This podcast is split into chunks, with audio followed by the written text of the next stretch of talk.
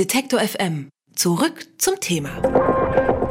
In der Gamer-Szene sind sie längst angekommen. Virtual Reality Brillen. Dank der aufsetzbaren Hightech-Erfindungen können die Spieler noch tiefer in die erfundenen Welten abtauchen. Dabei können die Brillen ebenso gut die Realität darstellen. Die Deutsche Bahn zum Beispiel nutzt die Geräte nun, um Bewerbern ihr mögliches Arbeitsfeld zu zeigen. Schließlich kann sich kaum jemand vorstellen, wie ein ICE-Werk von innen aussieht. Ob sich dieser Trend etablieren kann, darüber spreche ich mit Gero Hesse. Er ist Geschäftsführer der Medienfabrik Fabrik in Gütersloh und bloggt regelmäßig auf saatkorn.com. Guten Tag, Herr Hesse. Ja, schönen guten Tag, Frau Müller. Seit wann spielen denn Virtual Reality Brillen im Bereich der Personalgewinnung überhaupt eine Rolle? Eigentlich seit gestern.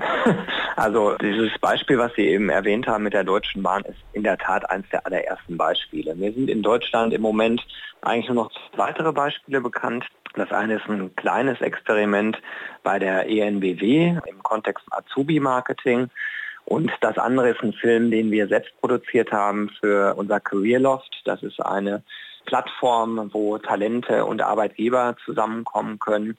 Und das gibt es einerseits virtuell und andererseits aber auch wirklich als Loft in Berlin-Kreuzberg auf 400 Quadratmetern. Und da haben wir auch schon ein Virtual Reality Video produziert, was wir im November auf der HR Edge diversen Personalern gezeigt haben, die wirklich überrascht waren, welche Möglichkeiten diese Technologie eigentlich fürs Personalmarketing bietet.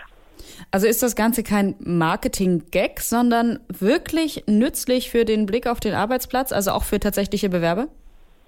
Ja, also auch wenn man im ersten Moment denkt, dass es vielleicht eher nur eine PR-Geschichte ist, ich selbst bin davon überzeugt, dass Virtual Reality in der Tat ganz große Chancen bietet fürs Personalmarketing. Wir leben ja in Zeiten, wo es in Deutschland eine relativ hohe wirtschaftliche Stabilität gibt, wo eine demografische Entwicklung da ist, die eigentlich eher pro Arbeitnehmer stattfindet und für Arbeitgeber oft schwierig wird, gutes Personal zu finden. Und wir haben natürlich die Digitalisierung und diese Trends miteinander, die bedeuten auch, dass man sich nach neuen Wegen im Personalmarketing umgucken muss. Und Virtual Reality bietet natürlich Möglichkeiten, Arbeitgeber von einer ganz anderen Seite kennenzulernen.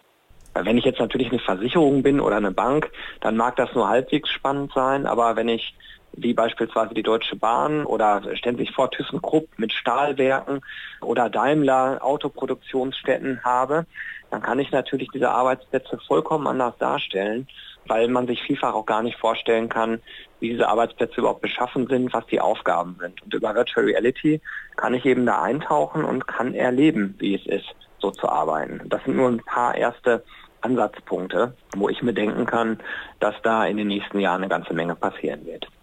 So wie Sie das beschreiben, könnte das besonders für gewisse Branchen zutreffen. Wie stellen Sie sich das denn vor? Direkt im Vorstellungsgespräch dem Bewerber gleich mal die Brille aufsetzen oder vielleicht erst, wenn derjenige schon ausgewählt ist, den Job schon bekommen hat? Naja, also das Problem oder die Herausforderung vielmehr bei dem Thema Virtual Reality ist natürlich im Moment noch, dass die Brillen noch gar nicht so wahnsinnig weit verbreitet sind. Aber ich weiß, dass jetzt zum Weihnachtsgeschäft alle möglichen Anbieter Brillen auf den Markt bringen und ich glaube schon, dass das aus der Gamer-Szene sich durchaus in den Mainstream entwickeln wird. Es gibt ja Studien, die besagen, dass 10 Millionen Deutsche sich eine Virtual Reality Brille kaufen würden. Eine Studie von 2014 von Bitkom. Und ich glaube, dass das in so eine Richtung geht, weil man muss einmal gucken, was im Spielebereich passiert. Und wenn man dann über jüngere Zielgruppen nachdenkt, werden viele so eine Brille einfach schon haben. Und dann muss man vielleicht mal schauen, was im, ich sag mal in Anführungsstrichen, normalen Marketing, im Produktmarketing so passiert. Beispielsweise bei Audi werden die Händler mit Virtual Reality Brillen ausgestattet, weil nicht bei jedem Händler der Audi erst äh, auf dem Parkplatz steht. Aber die Kundschaft vielleicht doch mal erleben möchte, wie es denn ist, in so einem Audi R8 zu sitzen. Das kann man eben mit Virtual Reality erleben. Es gibt auch ganz andere Einsatzgebiete. Stellen Sie sich Virtual Travel vor. Also natürlich kann ich auf Holiday Check gucken, ob das Hotel äh, mir gefällt. Ich könnte aber auch mit einer Virtual Reality Brille bereits durch ein Hotel durchgehen und danach entscheiden, ob ich da hinfahren möchte. Und ich gehe ganz fest davon aus, dass das dann auch im Personalmarketing da sein wird, wenn viele Menschen aus der Zielgruppe selbst so eine Brille haben. Und die Brille an sich ist ja nicht teuer. Also bei Samsung beispielsweise schiebe ich ja in die Brille mein Smartphone rein und die Brille selbst kostet um die 200 Euro. Da ist das Smartphone teurer als die Brille. Und ich glaube halt, dass dementsprechend viele Leute sich so eine Brille zulegen werden. Das ist ohnehin ein Thema, was man selbst erlebt haben muss.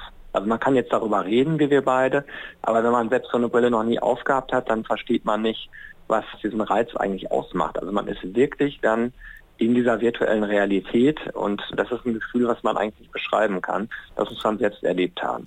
Die Deutsche Bahn nutzt seit kurzem Virtual Reality Brillen, um Bewerbern ihr mögliches Arbeitsfeld zu zeigen. Ob das nur ein Hype oder ein Trend ist, darüber habe ich mit Gero Hesse gesprochen.